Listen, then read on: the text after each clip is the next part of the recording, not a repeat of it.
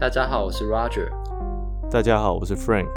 在上一次聊完了有关于 PhD 的内容之后呢，今天主要是要请 Irene 帮我们分享一下有关于他 Postdoc 的部分哦，呃，如何申请经费，呃，如何决定呢要拿哪一些 offer，以及呢在 SUNY Upstate 担任 faculty 的经验。那让我们欢迎他。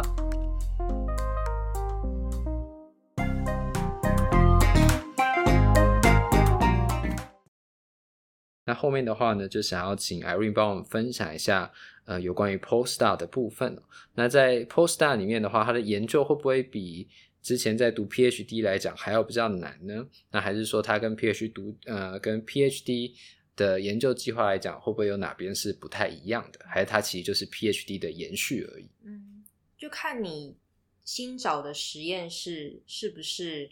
呃，做相关的领域。有人是完全转领域的，他在 postdoc 的时候去学一个新的技术，然后做新的 project 这样子。那也有人就是延续你现在做的东西，那你有一些 skill 是已经呃具备很纯熟的，所以新的实验室才会聘用你嘛，因为他需要你那方面的技术。我觉得就是这两种都有。那我个人认为，就是以研究来讲的话，就是研究的方法是很类似的。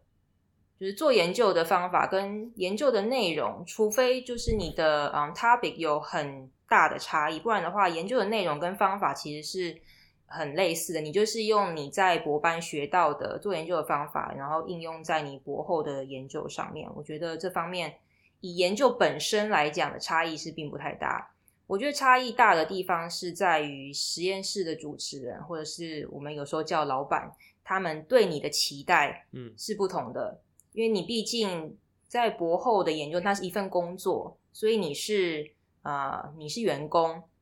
所以他对员工的要求跟对学生的要求是不一样的。通常就是聘用博后的实验室，他们想要的是即战力，因为你有某方面的技术，所以他才会聘用你嘛。那他当然就是希望你一来就可以马上发挥你的专长，他不用再从头的手把手的带你，因为你已经不是学生了，你有了一个博士的学历，那就理论上你知道该怎么样做研究了，所以他是期待你一上来就马上可以上手，然后甚至是开始去带下面的新进来的学弟妹这样子，所以这是最大的差异。所以说我会觉得可能在对于错误。或者是适应时间上面的容忍度，博士后是会比较小的，嗯，因为他已经期待你是一个呃可以独立执行研究计划的博士嘛，所以 可能就会直接把一个计划就塞给你，然后你就要自己独立的去执行这样子。那跟学生是跟学生时期是蛮不一样的。Frank，请说，就是就是我就顺着。接问问那个问接下来一个问题啊，就是刚刚 Irene 讲说，有些人 postdoc 的话会去找跟自己 PhD 不同领域的这件事，有些人会找比较类似一点的。那像以 Irene 的例子来讲的话，就是说，我不知道我理解正不正确，因为你博班就打了 TMS，所以你的 postdoc 也在打，也会打 TMS，所以我耳顺你博后的老板就主持人。他应该是看上你哦，你会打 TMS，好，我这个计划需要会打 TMS 的人，所以他就 hire 你，是类似这种感觉嘛？然后就是说，到底要不要找自己不同领域的这个看法，不知道你有什么样的看法啦？因为我自己也觉得说，不要做到自己跟太相近，这这我这是我纯粹是我自己个人的想法啦，就是说不要做到自己跟自己太过类似领域的，所谓太过类似领域，就是说。举个例子哈，我我方法学跟 population 都几乎一模一样。例如说，我我假设你博班，假设啦，博班的时候是打 TMS，然后一样是看 stroke，那我的 postdoc 又继续在做 stroke，然后又继续打 TMS，当然没有说对或错。假如说他继续延，他理论上要继续延续下去，这样其实也是很 OK 的。只是我会觉得说，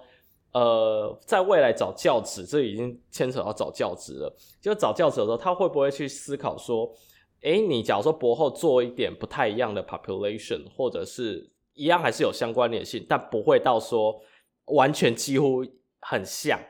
那他就会觉得说，他会不会觉得说，你比较有一个 diversity，就是一个多元。或者你会比较不会说我只会做什么什么主题的题目。那这样子这样子的话，你在未来找 faculty 的时候，会不会比较 appreciate 这件事情？嗯嗯，对，我觉得我个人会觉得，你换一个新的实验室，换一个新的环境，最好的情况是你也可以学一些新的东西。所以你如果到一个新的实验室，那边有新的技术可以学习，我觉得这是最好的情况。因为如果说你去做了博士后的研究，但是其实内容是很相近的话，嗯，当然就是好处就是说你可以继续钻研，你可以在这个这个领域上面有很大的贡献，但是你可能相对来讲，你就会失去了学习新的事物的机会。所以，我个人是比较偏向你可以去一个新的实验室，然后学一些新的技术，因为学到了之后，这对你之后的职涯都是有帮助的。嗯，然后这是就是选择博士后实验室的考量的其中一个点。但是我自己当时，我那时候快毕业的时候，拿到了三个博士后的 offer，然后我自己其实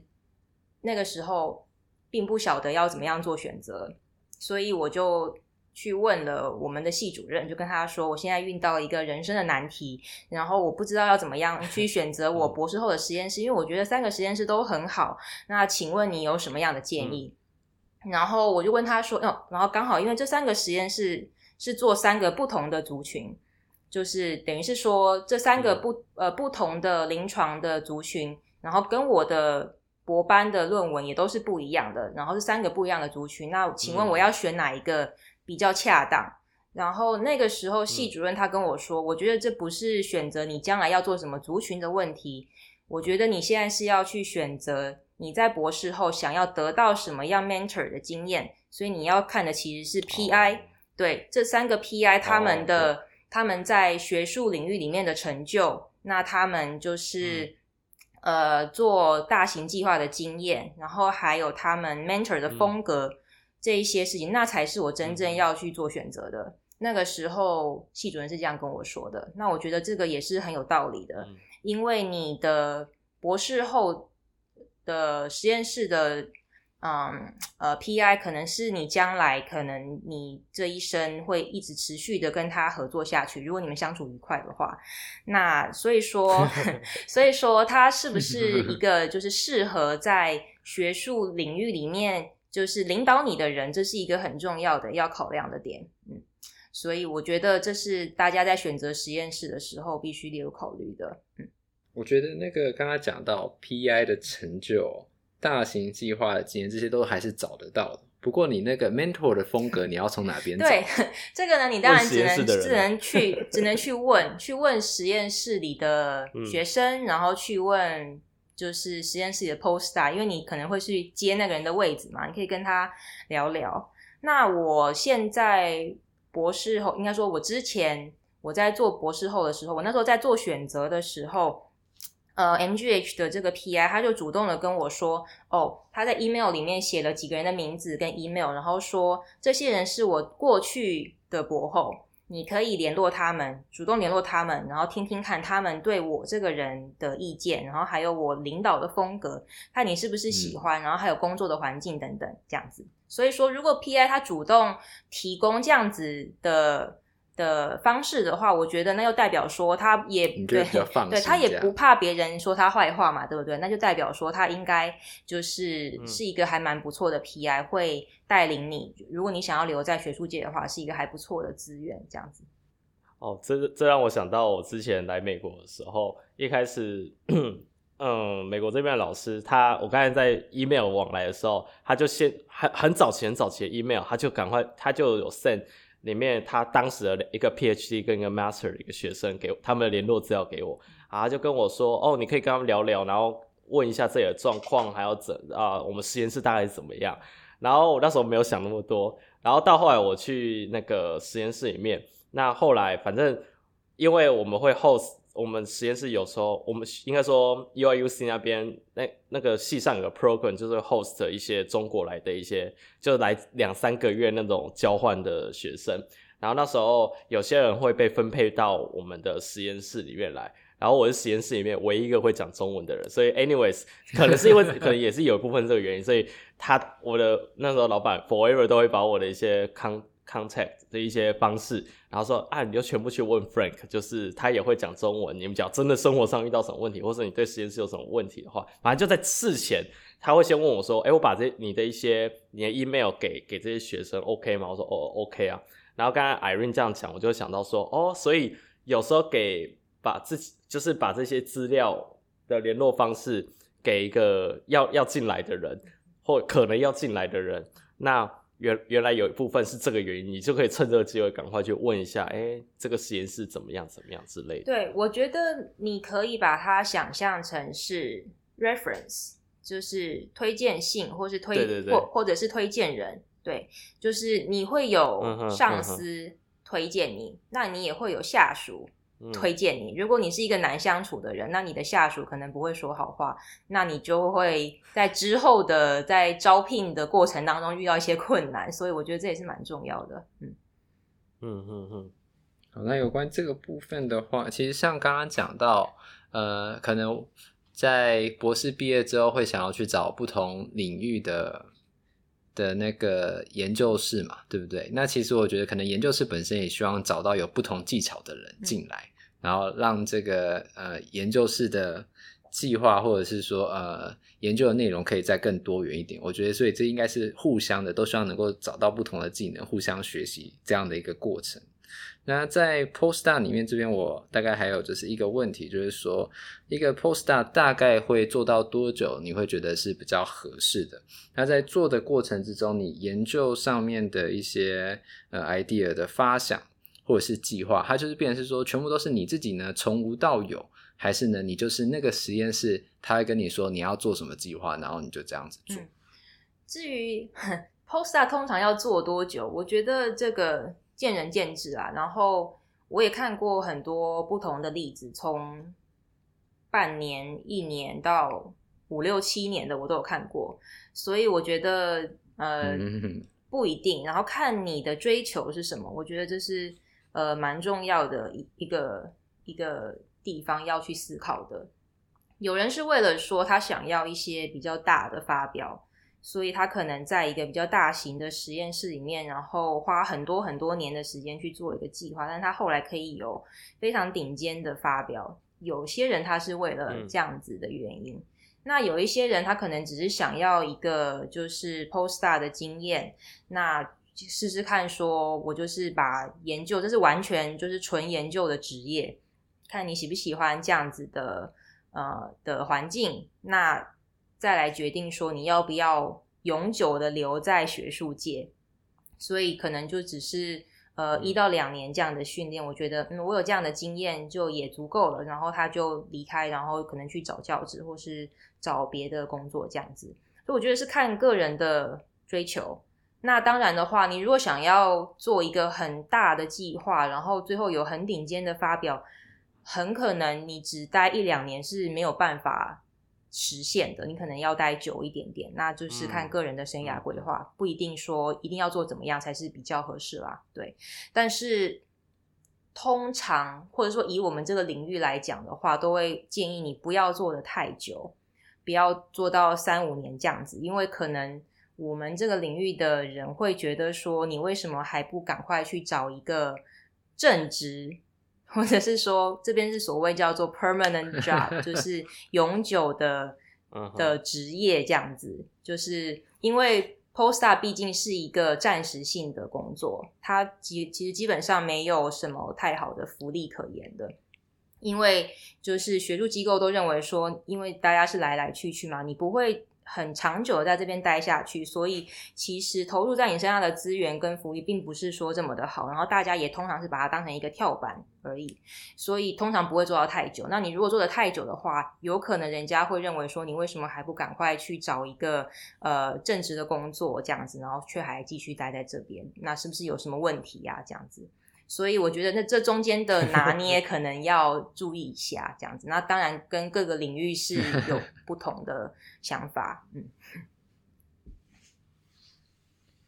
那就第二，刚刚后面的另外问题是说，那像在做 postdoc 的时候呢，你这些研究计划的发想跟申请的话，是呃全部都是哦从你自己无中生有这样子完全的去想出一个计划，还是就是那一个实验室需要你做什么，然后你照着他们的内容去做？我觉得大部分取决于你进这个实验室的时候，这个实验室是不是已经有。一个呃、uh，funding project 了，就是以美国来讲，有就是大部分的实验室，或是以 biomedical science 来说的话，实验室是去是需要靠计划来养活里面的人的。所以说，如果这个实验室已经有一个或是有数个已经呃有经费的计划的话，那那他们就是请博士后的原因，当然就是请你来执行这个计划。如果是这样子的话，那当然，其实对你来说，你可以，呃，就是加入你自己 idea 的空间有，但并不是太多，因为计划是已经有他自己的方向了，对，所以你就是要来执行，这是第一个。那当然说，如果你进到这个实验室，它是没有没有方顶的话，那当然可能就是你需要从头开始，就是你。自己开始写一个计划，然后去投，去外面申请经费这样子。那如果是这样的话，那当然就是可以做你有兴趣的，或是你自己的 idea，或者是说你跟你的 PI 一起想出来的 idea 这样子。嗯，好，就是顺着这个问题啊，我就直接接下来问这个问题，就关于 founding system 的问题，就是说，呃，我不知道 Irene 啊、在博班或 postdoc，然后你自己。应该是有写过 grant 啦，一定有写过。然后你自己觉得写 grant 的难易度，然后你要不要稍微跟大家介介绍一下这呃美国的 funding system 呃，尤其是 NIH 他们一些 funding 的一些简单的一些东西啦。那第二呃，然后另外一个问题，在写这些 grant 的时候，你怎么你是怎么去发想你的 idea？然后就是就接续刚刚问你，你怎么继续发想 idea？或者说你现在在申请 grant？那你自己在写上面有自己有什么想法、心得之类的，可以跟大家做分享。嗯，好，就是美国的学术界就是是很依赖 funding 的，就是很依赖研究的计划所带来的经费。因为如果说你是申请到那些国家级的研究，比如说 NIH 或是 NSF 的计划的话呢，呃，它会第一个，它可能有三五年的计划，时间蛮长的。然后它会带来就是一些经费，这个经费可以让你支持你的实验室去付学生跟 postdoc 的薪水，然后让你执行这一些实验。可能比如说你如果是做呃动物实验的话，你需要比如说养老鼠嘛，或者说你是做人体实验的话，比如说我们扫 MRI，我们是照终点计算的。然后，或者是说你是你去付受试者的车马费等等的，这这一些是实验相关的的经费，然后还有一些人事的经费。然后呢，这些计划的主持人，就是如果是大型的计划，他们也可以得到一些相关的经费。那这个经费是给主持人本身，还是给学校？那那是看你就是呃，就是入教职的时候，你们是怎么样去谈你这个薪水的来源的。那这那这些都是从研究的经费来，或者是说，比如说主持人的薪水有一部分是从研究的经费来的。那另外就是说，这些大型的计划，它也会带来一些给学校的经费。比如说，呃，一个 NIH 的计划，比如说他给了一百万美金好了，那里面可能有五十万美金是学校要抽走的，就是说这部分来讲，等于是学校的经费来源。这就是为什么，就是学校都喜欢可以做研究的人，因为做研究人他们有找计划的能力，就可以给学校带来很可观的收入。所以像这样子的人，当然是越多越好。然后也因为是这样子，所以呃，要得到这一些大型的国家级的计划，就是非常非常的竞争。所以呃，并不是这么的容易，它的通过率可能还不到一成。对，然后就是有非常非常多的人在竞争这样子，那所以说，我插个话哦，嗯、那像这样的话，我们这些读 DPT 的钱都被用去哪里了？呃，当然有一部分，就是当然，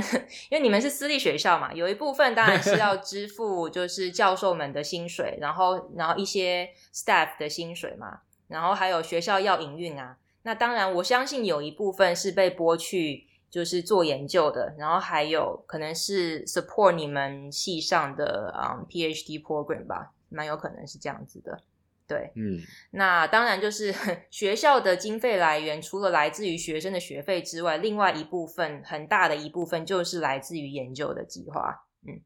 这是美国的这整个学术圈跟台湾蛮不同的地方，因为台湾毕竟大部分的经费都还是从政府来的，然后嗯，但就是跟美国其实也是一样的意思啊。但是呃，研究的经费，我相信就是拨到呃学校里面的。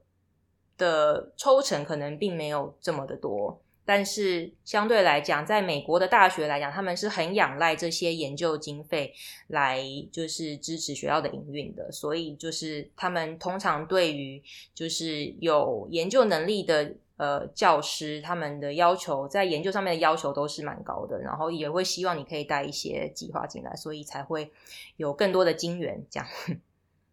那这就是。呃，美国学术圈一个蛮蛮特别的地方，你可以把它想象成是资本主义，对。然后，所以就是说，呃，你经呃经费带来的越多，那当然就是学校就越看重你。然后，这也是这也是你的学术声望的一部分吧，而且其实是蛮重要的一部分。我觉得，甚至有的时候学校把它看得比你的发表更重要。嗯。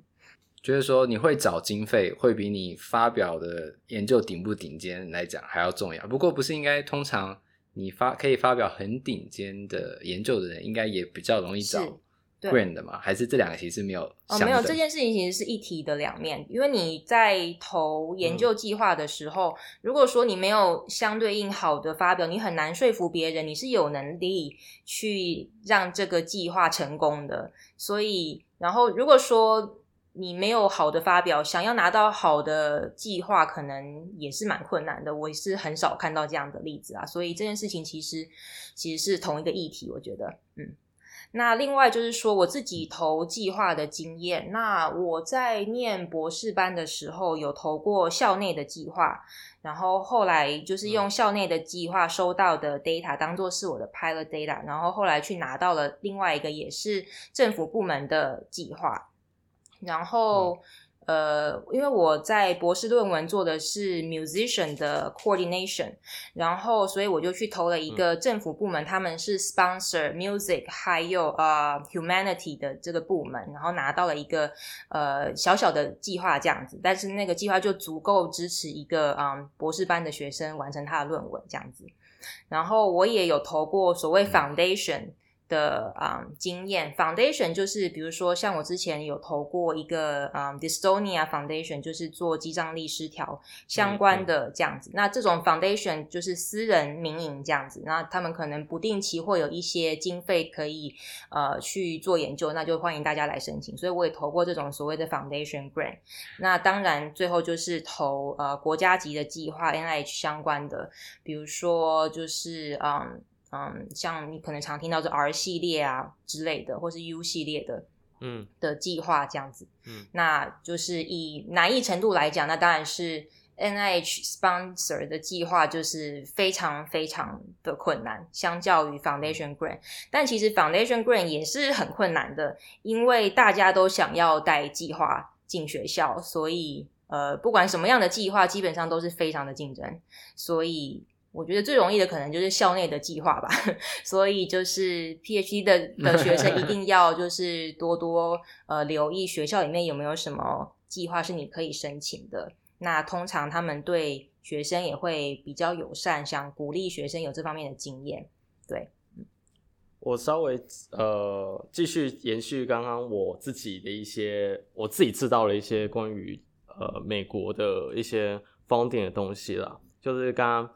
呃，好，我先讲一下，就是说，呃，校内计划当然是最相较来讲，即兴是稍微比较简单一点的。那但是我会觉得这是一个很重要的经验，就是说，因为你没有小的，你总会有大的。尤其在 PhD 的时候，你通常应该先申请小的，或者是 Foundation 相关的计划。而且我发现美国呃蛮多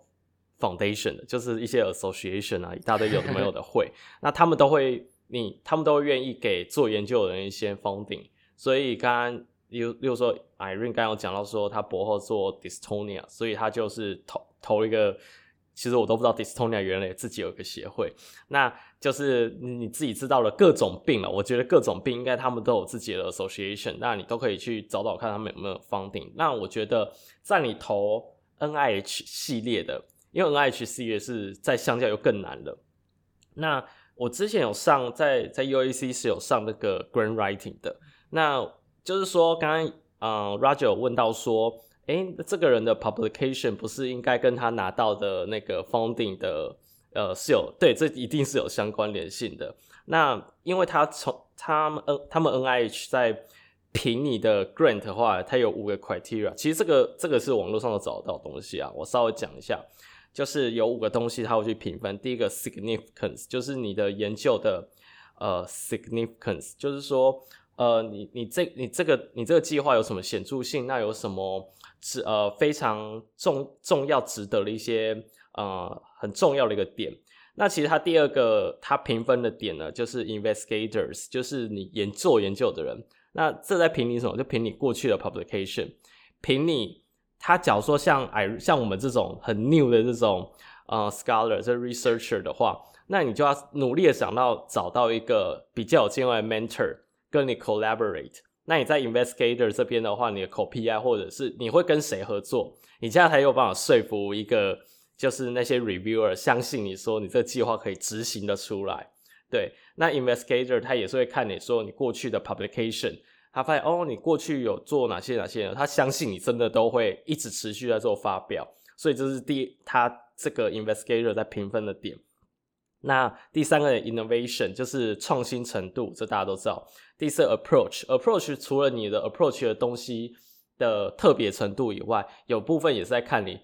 呃可行性啦。对，你假如是在一个呃小学校，那你要做一个天方夜谭的一个计划，这个一看就是不会让你过，因为这可行性太低了。那还有 environment，这其实都有相关联性。environment 就是你待的单位，或者你未来计划在哪里执行这些单位，那你就要。要你要就附上各种 proof 去证明说你是可以完成这个计划，那他们就主要就是用这五个方向去做评分。那通过率的话，像我知道所有在美国的叫 NIH 计划，大家都想拿 R one，但是超级无敌霹雳难拿的。那比较 new 一点的的研究学者的话，就就专门给我记得有专门给五年内还是十年内的这种比较 new 的一些研究学者申请。对对吧？对不对？对，那但是他其实还是很竞争啦，因为跟你同年纪的这些人有多多少？但是就是说，在这些很竞争的 NIH 计划里面，你要去尽量找一个呃，其实有点技巧啦。有些就是说只只专门给美国人，你就是要有绿卡。简单讲，你要你有绿卡，就是你是公或者你是公民的人才能申请的。那像那一种的话，美国人就去一定会申请那一个，他就不会去要跟一大堆人一起竞争的。所以就是。在你在申请的时候，还是稍微了解每一个 R 系列啊，什么 K 系列，他们到底代表含义是什么？然后哪一个你可能比较有机会拿得到？那另外一个每个每个每个项目 R、K 啊什么，他们各个系列的计划里面，他们都会有一个专门联络的那一个人，然后你要最好可以，你可以多可以其实是可以寄信问他问题，然后跟他打好关系的。对，那他就会记得你。那到时候你计划送进去的时候，他就去哦，这个好像自己都有问过我一些问题，然后他大概对你有个印象，然后印象是还不错的。这就等等这些东西都是要去注意。那就是说这样子的话，你在申请计划的时候，你就不会那种不能说自不量力，但是对一个 new 的一个一个学者，很蛮 new 的一个研究学者，你就觉得投 R one 是一个蛮自不量力的行为。对，就是你还是要去找一下哪个是你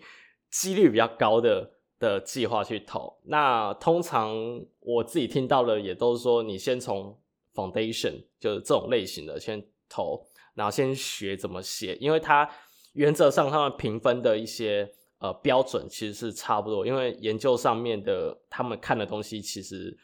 Grant 要不要给你钱，看的东西其实都是差不多的啦。这是我上了课听来的一些东西。嗯，对，呃，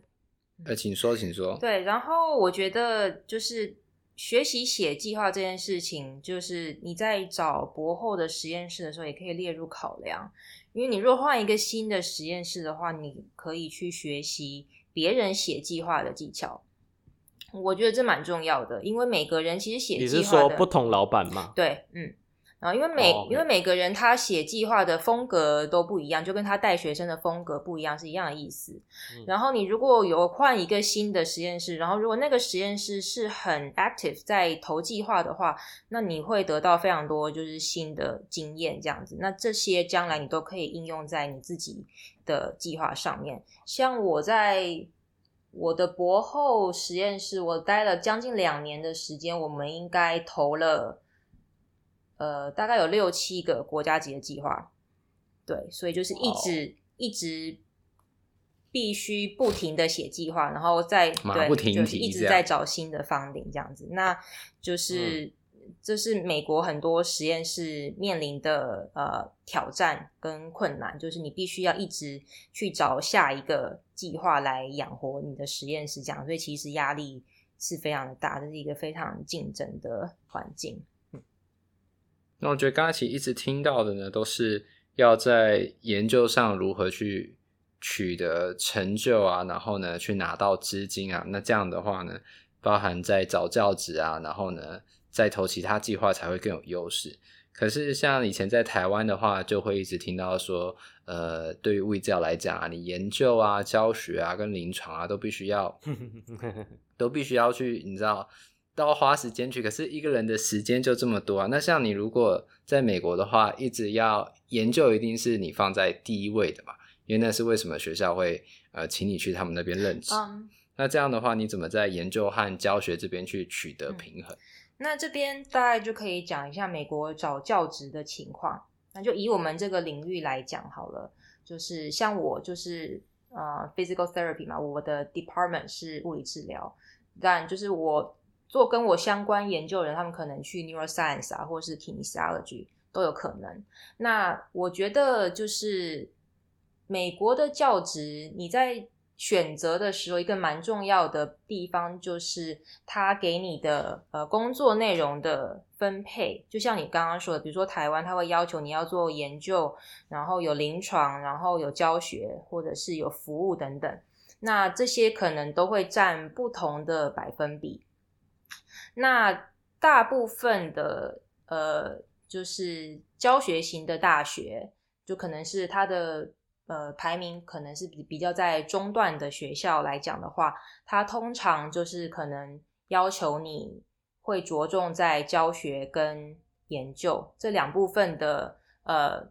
比重呢，可能是差不多。至少像我得到的 position 是这个情况。就是我当然也还是要教一定量的课程，但是他们也是会给我就是 startup funding，然后然后会期待我是要做研究的这样子。那也有一些学校，它就是完全就是以教学为主，它可能也不太给你什么做研究的一些经费或者是资源，它可能会在呃 job description 上面就说，呃，如果你会做研究的话，那是 preferred。但是如果你没有研究的经验，或是将来也不太做研究，其实也没有关系，因为你主要的工作就是教书，所以这样子的学校也非常的多。但是你如果选择到这样子的学校去任教的话，那你大概就是要有心理准备，你不太会有时间做研究了，你也可能没有什么资源做研究，因为学校不会给你这样子的资源，因为那那本来就不在你的工作内容之之内嘛，对不对？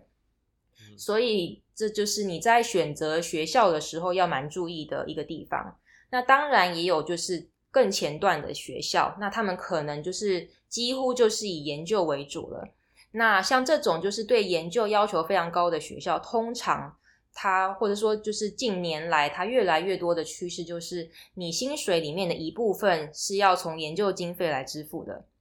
也就是说，如果你研究经费找的不顺利，你就会没有薪水，所以这是非常非常大的 压力，对，所以说你选择像这样的学校的话，当然像这种都是顶尖大学，它当然就是学术的氛围是非常的浓厚，然后学学校有很好的资源让你可以做研究，但是它也期待你有很高质量的产出，那你必须要有能力去找研究经费，不然的话，它会直接反映在你的薪水上面，所以像这样在这样子的的情况下，其实压力是非常的大的。那你如果是选择一个就是以教书为主，或者是说有一部分薪水是来自于教书的话，那相对来讲它是比较稳定的，因为只要你有教书，你就会有薪水。那可能你可以拨一部分的时间去做研究，那就是取决于说你的这个学校或是科系，它呃给你多少的时间让你去做研究这样子。嗯，那我的话，我的。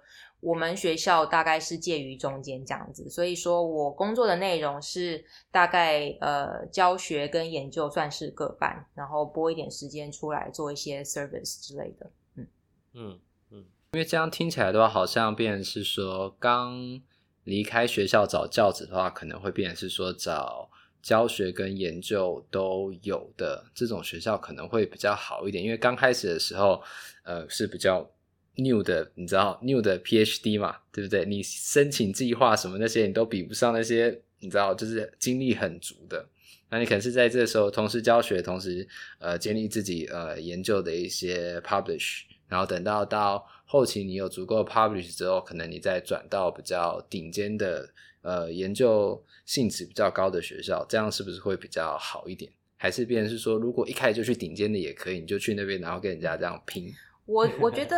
都可以吧，我觉得这是个人的生涯规划，个人选择。那当然就是你如果没有就是很好的发表，然后很丰富的研究经历的话，你要到一刚开始就要从就是最顶尖的学校开始，呃，是蛮有难度的。对，然后就是可以就是一毕业。嗯然后就在呃顶尖的大学找到教职人其实非常的少，这些人都是非常非常优秀的。那当然就是相对应的压力也是很大。然后有一些学校，它甚至他们比如说升等的规则就是，比如说你要拿到两个 R one 你才可以升 tenure 之类的。那你就知道这压力之大，可想而知。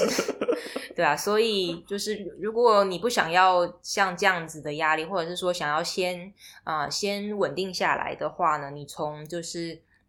呃有比较多 teaching loading 的学校开始，也不是一个不好的选择。我觉得重点在于，如果你是想要继续有研究的产出的话，那个科系那个学校是不是愿意投资你的研究？我觉得这是最重要的。那这一点的话，你在 job description。跟你在 interview 的时候，你都可以感觉得出来，就是他们对你的研究有没有兴趣，他们对你之后研究的计划，你对实验室的愿景是什么？如果他们这些问题连问都不问，那你大概就知道。这个职位他只是期待你来教书的，那你可能就是也不用希望说将来有很多的时间做研究，因为你会被排非常多的课，你根本就没有时间继续做研究。嗯。那这当然就是个人的生涯规划。如果说我都不想要再做研究了，我只想要好好的教书，那也 OK 啊，就是像就是去找像这样子的学校也可以，就是个人选择，嗯。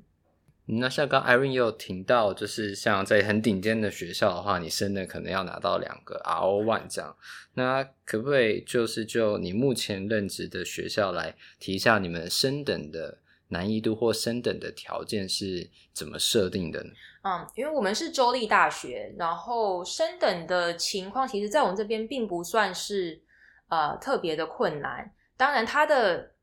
就是就我所知，它的。规定定的也很有弹性，其实到最后就是看说，呃，你去送审的时候，那些 committee 他们心里是怎么想，就是他觉得你有没有这个能力跟资格 qualify 这样子。那我们这边的话，他是要求说，就是你必须要要呃呃秀出说你有做研究，然后你也有教书，然后你也有做 service，然后这三个里面你至少要有一个是。呃，outstanding performance，然后另外两个就是 satisfactory performance，这样子的话，你就符合最低的可以提升等的条件。那你就是当然这三个部分你都就是提供证据嘛，就是我教过什么书，那我的课程内容是什么，然后四个是什么之类的。那研究的话，你就是提出我发过什么 paper，我拿过什么 grant，然后他们去送审的时候，那些审查的委员就是。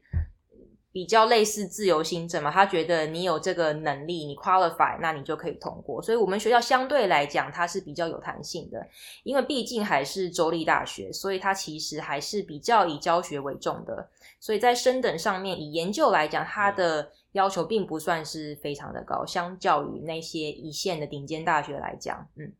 就是这大概是这样子，但是我也必须要说，它其实并不并没有一个很明确的规定，而且我们最近正在重新讨论这个规定，说不定再过一阵子它就会变得很困难，我也不知道。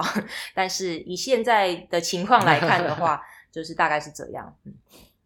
那我想今天有关于就是呃 PhD 的部分，Postdoc，还有就是呢在教职的部分，应该就都先到这了。那后面一点大概就是比较轻松，也就是想要请 Irene 跟我们分享一下在，在因为 Irene 其实是本来是在就是 USC 读书嘛，后来又去 Boston，然后呢去做博后，然后现在是在纽约工作。那会不会觉得说像这样在不同地方的生活啊，生活上会不会有一些呃可以给大家建议的地方？可能什么样的人比较去适合去哪里？哦，你说这种东岸西岸，东岸西岸，然后城市跟。跟乡下 的差异，就是我念博班的时候，我是在洛杉矶念书。那洛杉矶是美国第二大城嘛，所以当然是非常的热闹，人很多这样子。然后我博后是搬去波士顿，波士顿是嗯美国诞生的地方，所以它文化气息非常的。浓厚，是一个很有历史的城市。那当然，因为波士顿的大学很多，所以那边的学术气氛是很浓厚的这样子。然后我现在工作的地方在纽约州的雪城，对，呃，雪城就是一个比较中小型的城市啦。那就是这边的呃居民并没有那么的多，就是相较于 LA 跟 Boston 来讲，就是。你可能会觉得路上好像都没有什么人的感觉，有点像是你可能去外面玩的那种小镇的风情这样子。当然，就是它还是就是以纽约上周来讲一个蛮重要的交通枢纽，然后这边也有也有好几间大学这样子，算是一间大学城。然后当然就是生活比较单纯，你要说比较无聊也可以，就是相较于 Boston 跟 LA 来讲的话，大城市毕竟就是生活是比较。多彩多姿的嘛，很丰富啊。然后你要什么呃餐厅啊，然后玩乐相关的啊，都有非常多的选择。可是像现在这个小城市，就这方面的选择就比较少，就或者是说你可能呃就是附近都是呃很容易的可以亲近大自然这样子，可能而且特别是现在疫情嘛，大家都不太出门，你在外面看到的动物，可能看到比你看到的人都还多。对，然后但是就是大城市比较方便啊，生活比较方便。那我们住台湾习惯的话，可能还是会觉得住在大城市比较习惯一点吧，比较方便。就是以交通跟食衣住行来讲，都是方便很多的。但是它的缺点就是，像 LA 跟 Boston 塞车都超级的严重，你不管去哪边都要花很多的时间。我正好要问这个问题。对，对，然后就算你有大众运输，也是要花很多的时间嘛。对，但是在雪城这边，这边没有什么，没有，比如说这边就没有呃捷运啊，这边只有一些一些些公车路线而已。对，那我我是也没有搭过，出门就是大家就都开车，但是你不管要去什么地方，基本上十分钟以内你都可以到达，所以 你大概就可以想象出那个城市规模的差异。像在芝加哥，呃，也是一个很大的城市，人很多嘛，所以呃。你要期待出门不塞车，可能只有半夜的时候。那比如说像 LA，就是塞车情况非常的严重。你就算半夜出门，那也是会塞车的。所以，呃，就是如果你不喜欢塞车的话，或许可以考虑比较乡村或者是比较中小型的城市，然后你会呃轻松非常多这样子。嗯。可是我觉得芝加哥的那个大众运输很，我觉得他们的大众运输很好啊。就是以美国大城市来讲的话。以大城市来，其实好，我就是可能比较 prefer 住在乡村的那一种人，就是可能就是 Irene 现在住的地方叫动物比人多的地方，很容易亲近大自然。那但是以美国大城市来讲的话，我真的觉得，真心觉得芝加哥是相较之下，我觉得我会比较愿意住的，就是说比较舒服，然后外加大众运输工具是公车跟捷运，其实都我我个人觉得很方便。对，相较于 LA 或者是其他一些其他地方，就是会让我觉得到底公车什么时候来，或者是或者是捷运的 嗯的那种搭起来的感觉啦，对。对啊，就是我觉得以大众运输来讲，芝加哥是做的非常非常好的，逛起来也也很舒服。我觉得 Boston 就是对，就是可能这个城市太小了吧，然后就是一个蛮拥挤的感觉，然后那边路都弯弯曲曲的啊，就是呃，听说是因为。他刚开始这个城市建立的时候，那是一两百年前的事情了，所以那些路是设计给牛走的，嗯、所以就弯弯曲曲，然后非常 非常不适合开车。然后那边的人开车的习惯可能也不太好，这样子横冲直撞的。然后我是觉得有蛮多路口的设计都很危险。那因为那当初不是设不是设计给车子走，那那是设计给牛 走的，所以就是每个城市的规划就不太一样，这样子。那 LA 的话，因为它很大，所以你也很难仰赖大众运输去什么地方。基本上大家都是开车，对。那因为大家都开车，所以它的交通拥塞的情况也是非常非常的严重。那这件事情我不晓得要怎么样解决。那